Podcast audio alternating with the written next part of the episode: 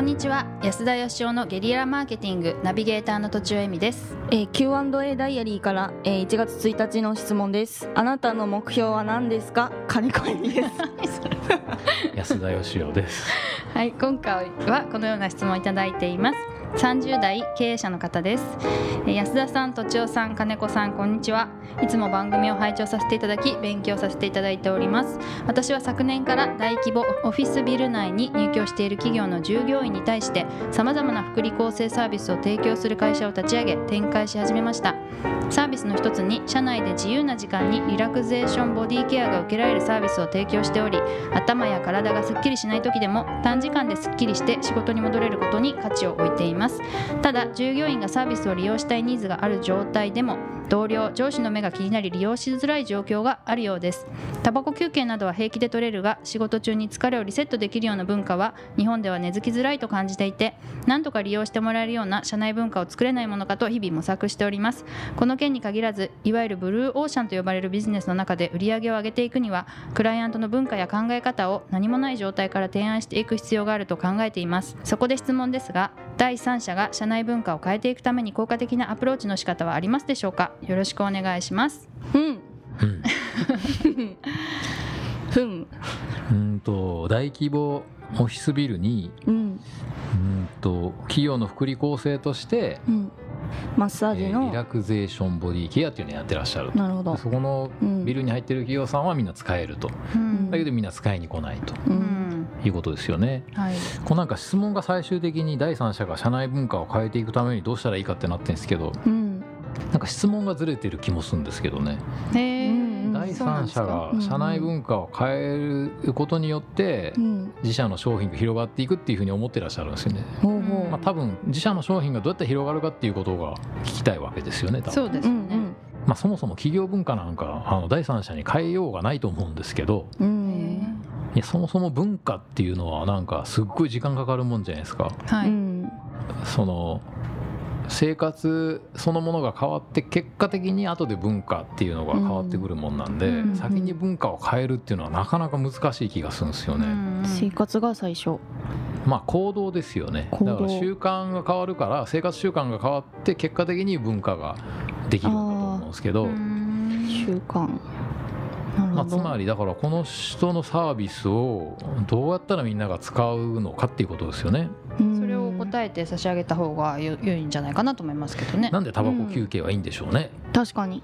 まあ習慣というか昔からやってるからなんでしょうね。でもずるいと思います。私タバコ吸わないんですけどうん。前にいた会社ははい、結構自由にタバコ休憩が取れてほでまあ一人一人仕事する仕事量がタバコ休憩やってる人の方が完全に少ないんですよ。う、うん。こっちにばっかり回ってくるんです。タバコ休憩ない組に仕事が回ってくるんでタバコ休憩だったらチョコ休憩とか欲しいですね。関係ないけタバどコ休憩っていうとなんか腹立たしいんで、うん。僕の場合はあのニコチン補給と呼んでますね。あニコチン補給の時間なんだって思うと まあかわいそうになって思うんで。ああかわいそう。エネルギーみたいなもので。みたいなもんで。確かに。なくなっちゃうと動けないと、そうなんニコチンですよね補給。うん。でも多分これも習慣の問題じゃないですか。そうですタね、バコはなんでいいのかって言ったらみんなが気にしない習慣になってるからなんで。うん。とりあえずやっぱ行動をまず変えさすっていうことが大事で。うん。でもなんで企業がその積極的にうん。なんかリラクゼーションを受けさせないかっつったら当然な気もするんですよね、え？うん。だって別に会社は社員に気持ちよく働いてほしいわけじゃないんで。うーん。そんなことよりはうんサボらずに頑張って利益に貢献してほしいわけじゃないですか、うんうんはってことですよね本音ははい。本音はね。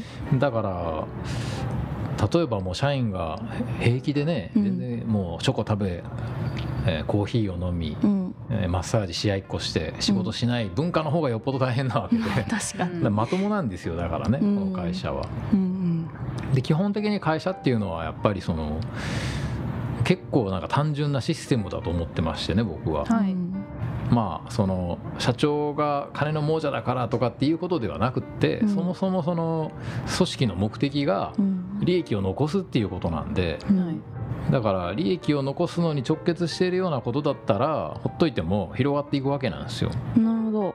なるほど。だからその頭がすっきりしますじゃやっぱりちょっとダメだと思うんですよ。なるほど。うーんそれを社員が使えばこんなにお宅の会社儲かりますよっていうところをくっつけてあげないと広がっていかないと思うんですよね。それは数字的な意味でですか？数字的な意味っていうかですね、まあ、まずその経営者とか上司とかがうん。あなるほどと確かにそれやればうちの会社儲かるかもしんないなって思うかうら、ん。そんな方法があるんでしょうか？あるんですか？例えばあのン。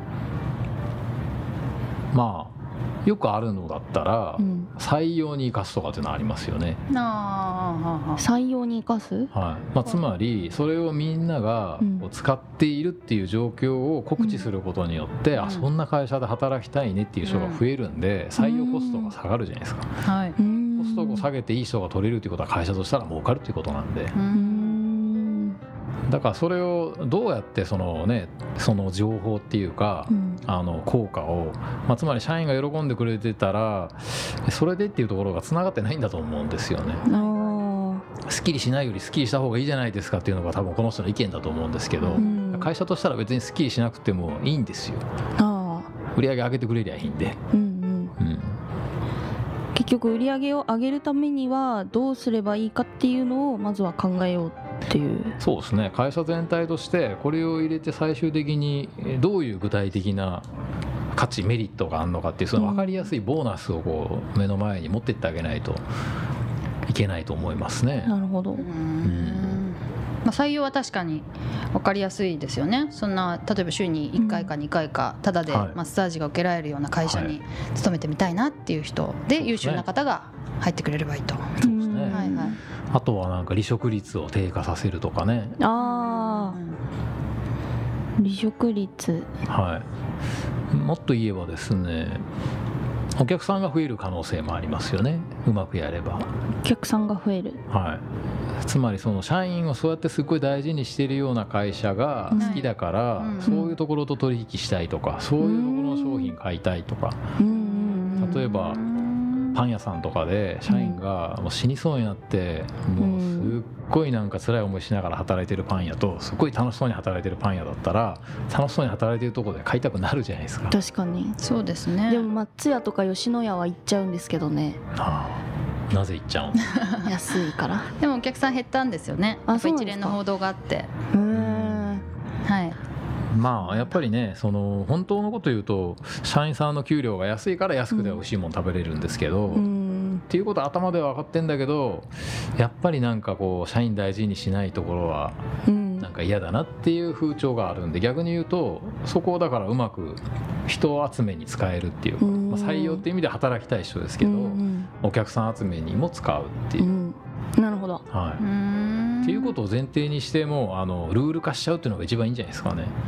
うん。これはだから会社が、うん。あのいい人取るための、うん。あるいはこうあのお客さん集めるための戦略なんだと。うん。だからその協力してくれと。うん。言えば行きやすいじゃないですかみんな。使いやすいじゃないですか。確かに。はい。そういうなんかやっぱこう大義名分っていうか行く理由みたいなものを作ってあげる必要があると思いますけどね。うんこの方のアクションとしては、うん。まあ、経営者の方なりにうん。アプローチしてそういうふうにルール化して、まあ、外に見せるとかいうふうにしていきましょうって提案するって感じですか？まあそうですね。うん。外に見せる。うん。まあそれをこう会社として取り入れてることがはい、うん。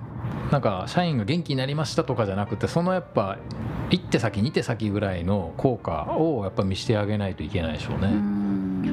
ん会社の利益になるようなことを提示してそれは揺るぎない事実ですみたいな感じで、で結果的に、うん。まあ、その人も取れるし、うん。えー、と売り上げも上がるし、うん。で結果として社員も喜んでくれるっていうような位置づけにしたらば非常に広まりやすいと思いますけど、ね。なるほど。なるほど。はい。うんということで今日のまとめをお願い。します。えっと、さっきまとめたような。はい、えっと、まずは、えっと、けそのこの福利厚生サービスを、うん。えー一つはルール化した方がいいでしょうと。でみんなに使ってもらうと。でその先に、えーどんな経営者のメリットがあるのかをあのしっかり見せた方が見せなければちゃんと使ってくれないんじゃないかと。でそのメリットというのは例えば、えー、と福利厚生こんな福利厚生があるよと外に見せることで採用にメリットがあるとかあとは離職率が減るとかあとはそういう人が働いている会社に頼みたいなっていうお客さんが増えるかもしれないという、まあ、実質的なメリットを、えー提示すればうん。バンバン使ってもらえるのではないでしょうかと。はい。はい、ということで今日は以上です、はい。どはい。ありがとうございました。ありがとうございました。本日も番組をお聞きいただいてありがとうございます。番組への質問ご意見はブランドファーマーズインクのホームページからお問い合わせください。またポッドキャスト番組を自分もやってみたいという方は podcastproduce.com からお問い合わせください。来週もお楽しみに